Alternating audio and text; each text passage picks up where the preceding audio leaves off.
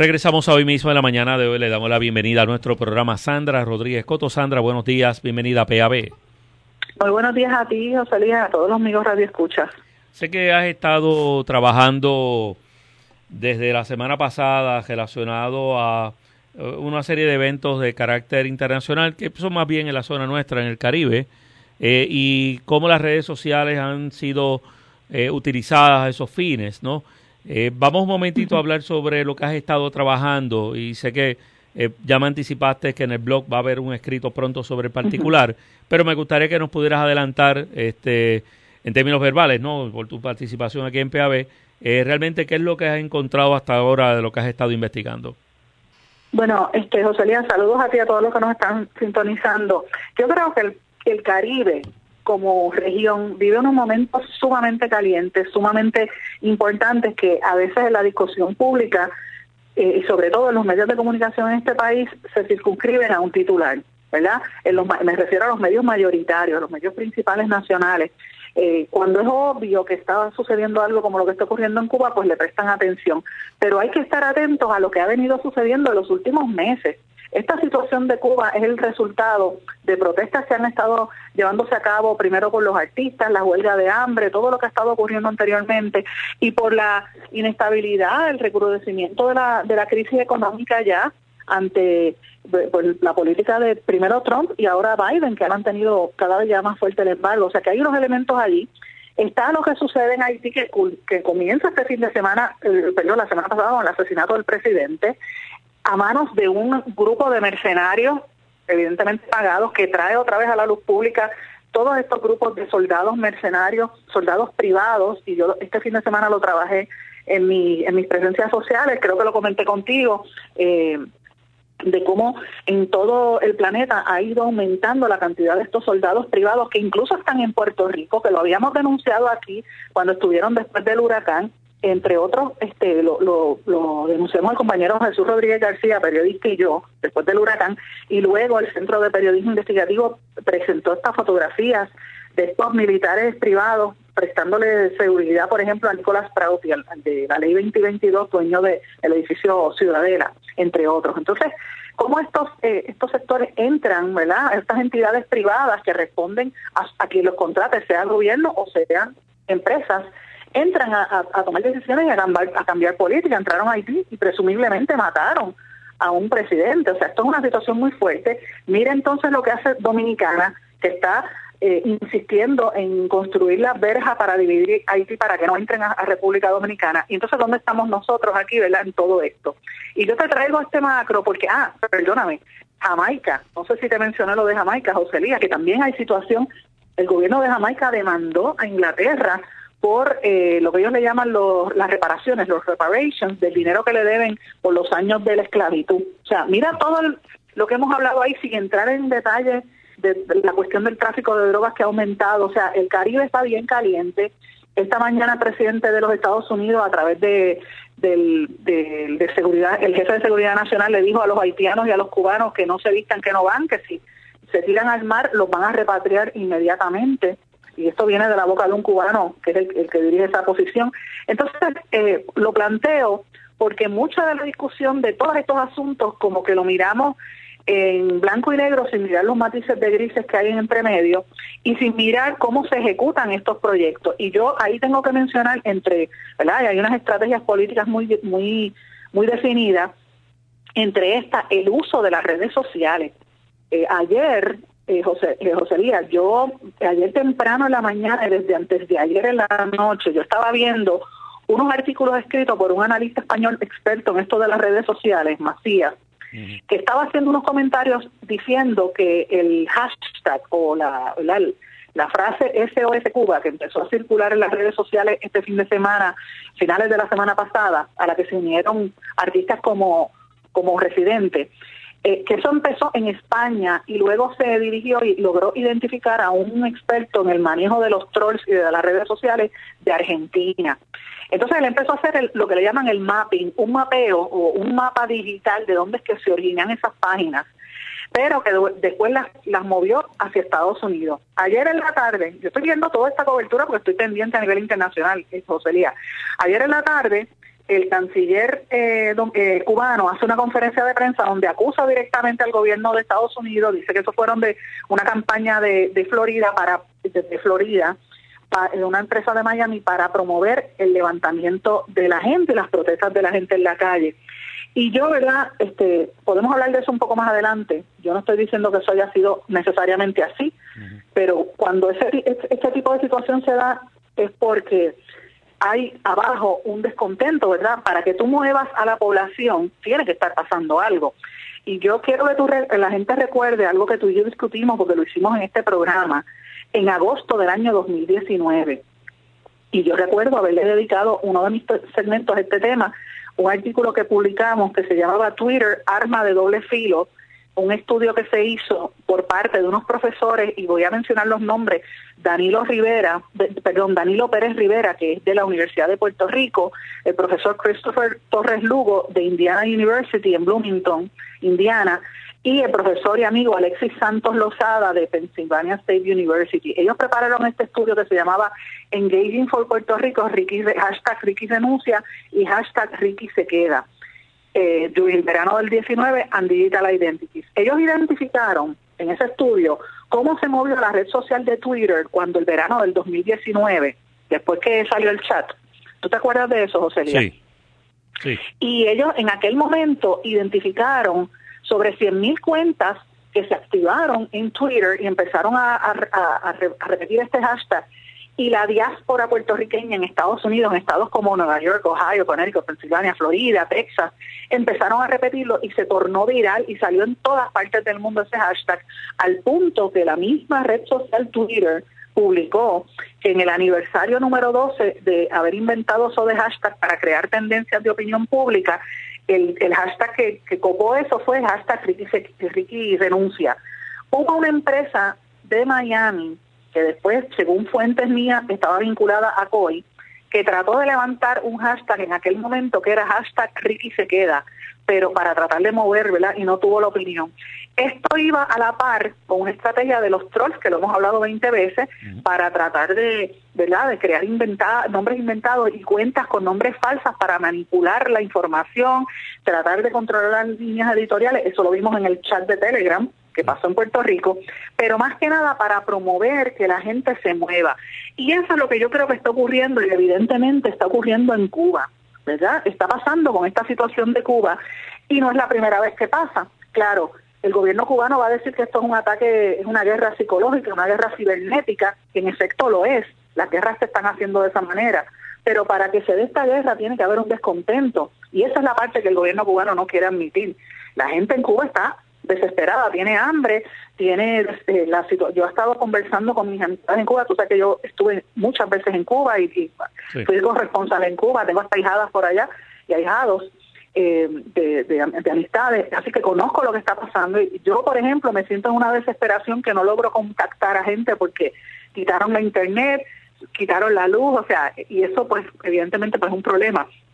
Eh, y ahí se demuestra el, temor que hay en el gobierno. No es la misma juventud, la juventud que está ahora en Cuba, no es la misma gente que vivía con una lealtad a la revolución. O sea que hay unos cambios que indiscutiblemente se tienen que dar allí. Hay un elemento de corrupción bastante fuerte dentro de las líderes del gobierno cubano también, pero evidentemente a eso tú le añades las campañas de desinformación también que se dan desde el exilio. Así que yo creo que es una situación bien compleja y yo quisiera pues traer a colación la importancia que tienen estas redes sociales y estos medios eh, eh cibernéticos en cómo se comunica el, mundo, cómo se mueven las plataformas, cómo se mueve la gente.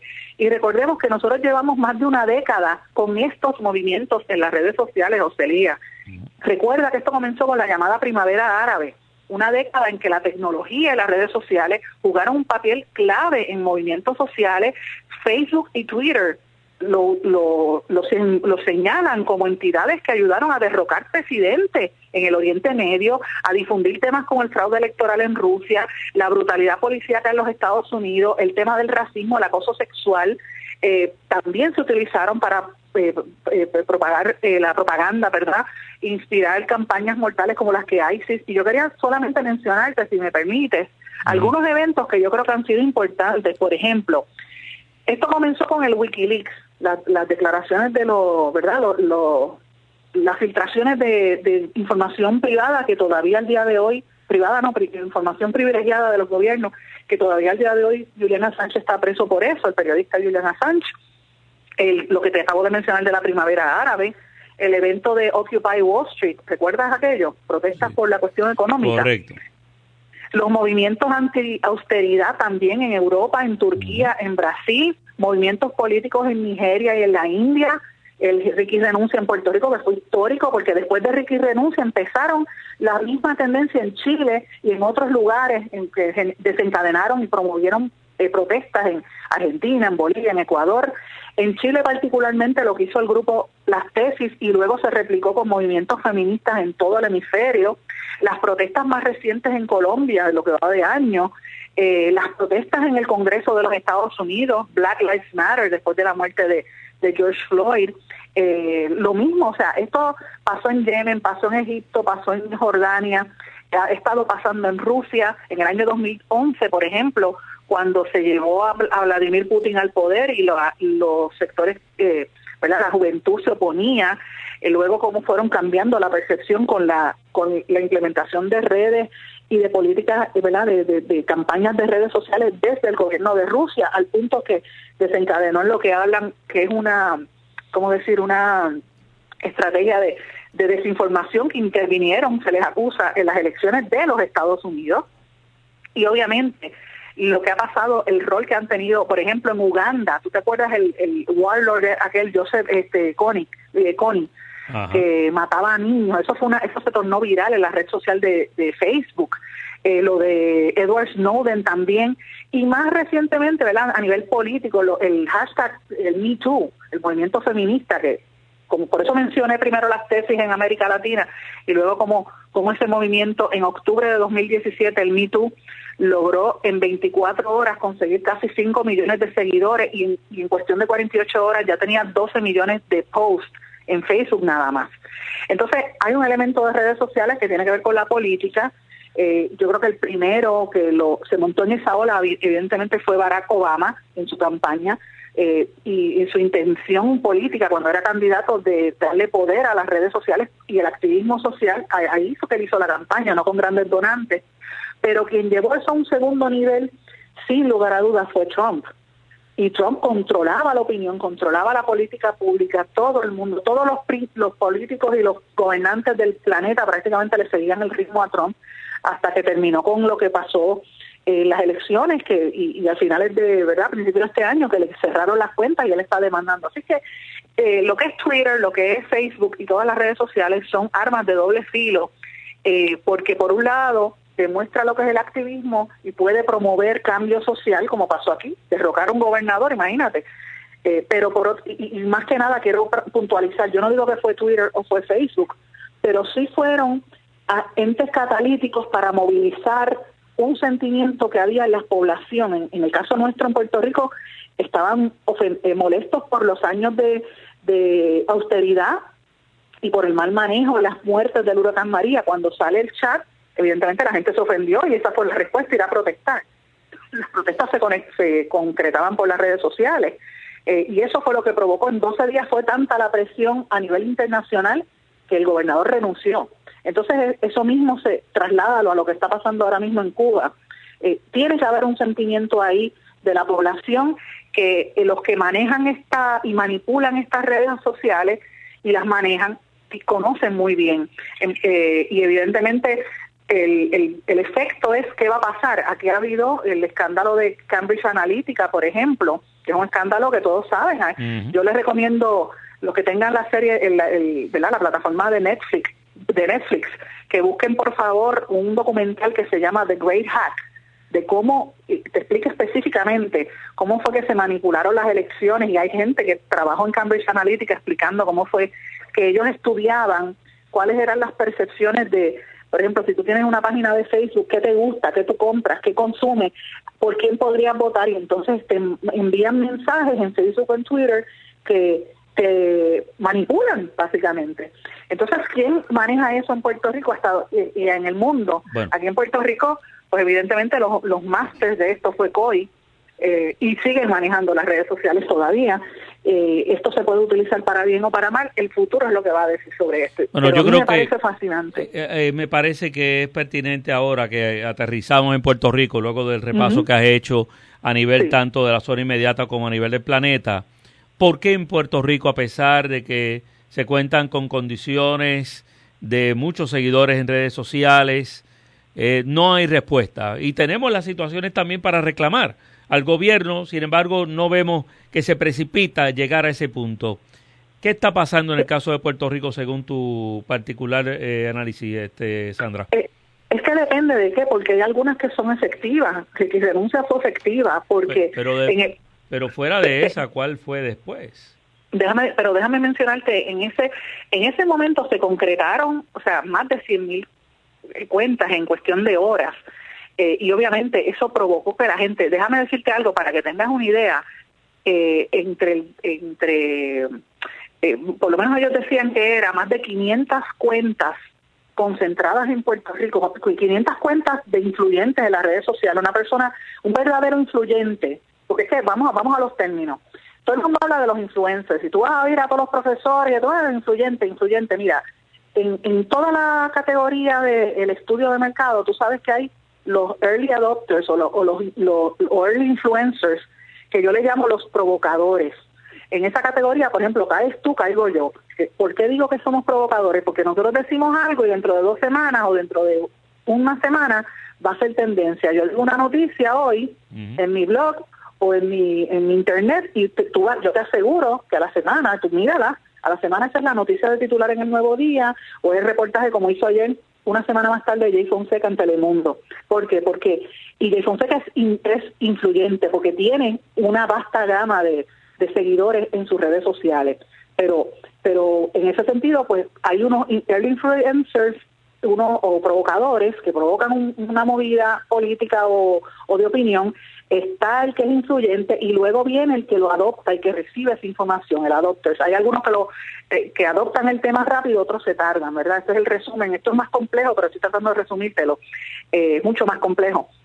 La realidad es que que en Puerto Rico tiene que darse las condiciones de que haya un descontento social, tiene que hacerse de una manera sencilla y tiene que haber estrategia detrás de todo eso. En el caso del verano, vuelvo y digo, cuando Ricky Rosselló se, se unieron demasiadas cosas, la gente estaba harta, la gente estaba sin comer, murieron más de 3.000 puertorriqueños, o sea, se murieron familiares a un montón de gente y la gente estaba indignada con el gobierno y cuando ven, ah, cuando Unidos por Puerto Rico, o sea, sabían todo lo que estaba pasando y por eso se concretó esa situación. Recuerda que había mucha gente moviéndose a la misma vez, que es lo que yo estoy viendo ahora mismo en Cuba ¿Sabes? Esta movida, en parte lo que dice el gobierno cubano es correcto. Yo le creo más al analista español porque vi los números. Es correcto, esto está planificado en la manipulación de, de tendencias de las redes sociales, pero para que eso se dé tiene que haber un descontento. Y en Puerto Rico, ahora mismo nosotros estamos en un momento de austeridad terrible con las determinaciones que está tomando la Junta de Control Fiscal, el acuerdo que llegó ayer, y, y el posible recorte de pensiones a los jubilados. Eso es algo serio lo que está pasando aquí. Pero ¿por qué no se ha logrado un movimiento tan grande? Pues porque yo creo que no todos los sectores han logrado llegar hasta ahí. Tiene que haber una una sensación eh, común y, obviamente la pandemia ha influido mucho en esto. Eh, la gente pues está en sus casas, está ahora poco a poco volviendo a la realidad. Si tú ves que de momento se va el dinero de las ayudas federales, esta es mi teoría, ¿verdad? Esta es mi teoría, no lo he analizado, pero he hablado con alguna gente que maneja redes sociales y, que maneja estas tendencias. Precisamente ayer estuve conversando de esto. Y decía, si tú ves que la gente empieza a, recibir, a dejar de recibir las ayudas y no consigue un buen trabajo, y la, la situación económica en Puerto Rico se pone difícil, entonces yo creo que va a ser una, unas condiciones muy propicias para que entonces alguna empresa o entidades empiecen a, a, explotar esto en las redes sociales. Pero no puede haber un overkill y no puede haber una multiplicidad de temas. Tiene que ser temas que congreguen a la mayor cantidad de personas. Y eso todavía, las condiciones yo no las veo en Puerto Rico, ¿sabes? Eh, a pesar de que eh, se pueda estimular por redes sociales las condiciones, por más que se traten de forzar en redes, no, no entiendes que haber resultados de ellas. En este momento lo que pasa es que hay demasiados asuntos a la misma vez. Tú tienes la gente que sencillamente todavía hasta que se acabe lo del PUA no va, no va a dar un tajo para trabajar. Tiene la gente que está molesta porque eh, el trabajo que hay es a 7.25, 8 pesos la hora y como que no le convence. Tienen este también eh, la gente que está francamente cansada por un año de estar encerrado en las casas, esa es la realidad. Hay demasiadas situaciones y, yo no veo una coalición, te lo digo francamente, de, de intereses que puedan unir y que la gente entienda en algo sencillo la crisis que está ocurriendo y lo que nos espera a nivel fiscal. Eso, de hecho, el tema de la Junta y el tema de los recortes y de la y de lo que ocurre en Puerto Rico, todavía, José Lía, la gente no lo ha entendido. Llevamos cuántos años de la Junta de Control Fiscal y todavía gran cantidad de gente no entiende el impacto que esto tiene sobre nuestras vidas hasta que le venga a tocar. Hasta cierto eh, punto, Sandra, eh, eh, cómo el troleo también ha contribuido sistemáticamente a impedir de que se den esos eslabones para poder reaccionar. Bueno, los trolls, eh, sabes que hemos estado, lo dijimos aquí también, fuimos en este espacio, este programa, Ocelia, pionero en denunciar en el país lo que son los trolls. Mucho antes que ahora que todo el mundo lo hará, fue aquí en este programa. Los trolls son cuentas ficticias que utilizan nombres inventados en las redes sociales para atacar a una posición opuesta, sea política, económica, social, sea, eh, por ejemplo, eh, anti, anti homosexuales o anticristianos. Eh, y puedes crear una cuenta falsa para empezar a, manipular. La mayor parte de la gente que utiliza esto son estructuras bien organizadas de empresas que se dedican a esto, empresas de relaciones públicas, empresas que realmente es propaganda, empresas de publicidad y gente con el capital, porque una vez tú conozcas los algoritmos, tú puedes mover eso.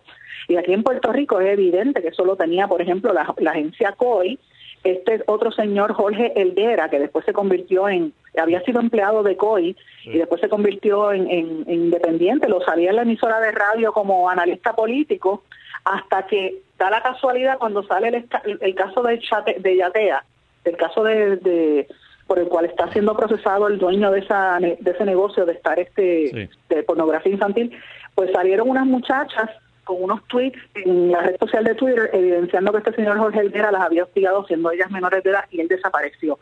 Pero Jorge Helguera montaba operativos de, de, trolls en Puerto Rico. En la red social de Twitter, por ejemplo, a mí me hizo uno que se llamaba Sandra tiene cara de mona. Y entonces desarrollaban campañas en contra de periodistas, en contra de opositores políticos, pero mayoritariamente prensa, para destruir reputaciones. Le pasó también a políticos, le pasó a Alexandra Lúgaro, le pasó a, Carmen Yurín eh, Cruz, eh, algunos en el PNP también, pero mayoritariamente quien tenía controlado esto eran unos sectores dentro del PNP.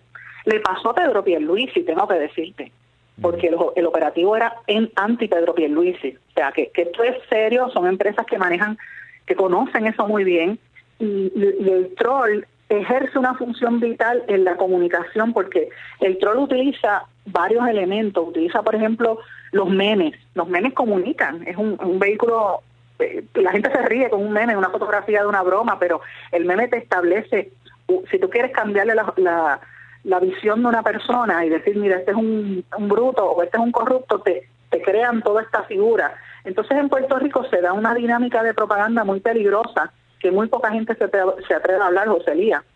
Y es que además del meme y además del troll en las redes sociales que implementan esa campaña, tú tienes la propaganda oficialista y cómo sectores ideológicos han infiltrado los medios de comunicación y dominan la opinión pública. Tienes programas de chisme como Cobo Santa Rosa que se dedica a, a, dañar reputaciones y a decir cosas falsas. Y tienes una, una prensa cada vez más menguada, con menos personal, con miedo a perder sus trabajos, la realidad, que no fiscaliza por miedo o porque son parte de, de, esto. Tú los ves primero como oficial de prensa del Partido Popular o como oficial de prensa de un político en el PNP y después lo ves como jefe de, de noticias de un noticiero o como director de un periódico, que es lo que está pasando en Puerto Rico. Entonces, ¿qué tipo de independencia de criterio tú puedes tener si trabajaste para un político antes? Es la pregunta que yo me hago. ¿verdad? Hay gente que lo tiene y hay gente que yo respeto que han sido secretarios de prensa, pero hay muchos que no. Y esa esa esa ¿verdad? propaganda y esa falta de, independencia, pues eh, en parte contribuye a que cuando se dé una campaña de, de, destruir reputaciones, pues haya gente que le dé eco. Pasó, por ejemplo, con el caso de Alexandra Lúgaro y la niña, la fotografía de la niña. Y fíjate que quien inició toda esa campaña fue la abogada motorizada, entre, estaba entre ella, abogada motorizada, estaba esta otra señora que tiene unas imputaciones personales muy serias, que salía en, el programa de la Coma y de momento aparece como analista política y hoy en día es cabildera por la estabilidad, Elizabeth Torres, una persona que salió de la nada. ¿Y dónde sale esa mujer que no sabe ni siquiera hablar inglés? Ah, pero ella estaba como parte del operativo de desinformación. Fíjate lo que ella hacía en las redes sociales. ¿Cómo apareció ella en una página en Facebook de buenas a primeras y se convierte en, en un opinante sin tener preparación? porque es bonita y se proyecta bien o hay alguien detrás financiando eso. Esas son las cosas que tenemos que pensar. Nadie se te va a hablar de esto, porque los periodistas en Puerto Rico no quieren perder trabajo, todo lo contrario. El que dice esto te cierran puertas, te lo hablo con la voz de experiencia. Es así. Así es. Bueno, es. Sandra, quiero agradecer tu tiempo, la oportunidad que nos ha brindado de conversar. Muy interesante lo que nos has explicado de la mañana de hoy para entender mucho el contexto de las situaciones que se están dando, tanto en nuestro país como fuera de nuestro país en estos días. Muchas gracias. Te lo agradezco a ti, muchas gracias, a todos que tengan buen día. Igualmente a ti.